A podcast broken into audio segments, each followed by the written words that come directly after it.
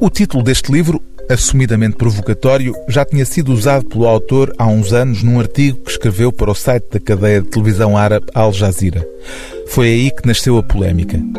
Os não-europeus pensam? Interroga-se o ensaísta Hamid Dabashi, nascido no Irão e atualmente professor de estudos iranianos e de literatura comparada na Universidade de Colômbia, em Nova Iorque. Evidentemente, o autor não tem dúvidas sobre as capacidades cognitivas dos não-europeus. A pergunta, retórica e provocatória, nasceu da leitura de um texto de Slavoj Žižek, onde o filósofo esloveno enumerava um conjunto de pensadores importantes atuais e onde Hamid Dabashi não encontrou um único nome fora daquilo a que chama o pedigree filosófico europeu. Este conjunto de textos é assim uma reflexão sobre o mundo pós-colonial e o eurocentrismo.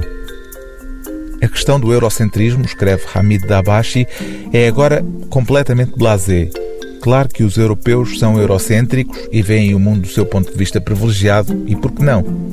Eles são os herdeiros de múltiplos e agora defuntos impérios e carregarão consigo a compreensão arrogante desses impérios. Eles acreditam que a sua filosofia em particular é filosofia e que o seu pensamento em particular é pensamento, enquanto tudo o resto, como o grande filósofo europeu Emmanuel Levinas costumava dizer, é dança.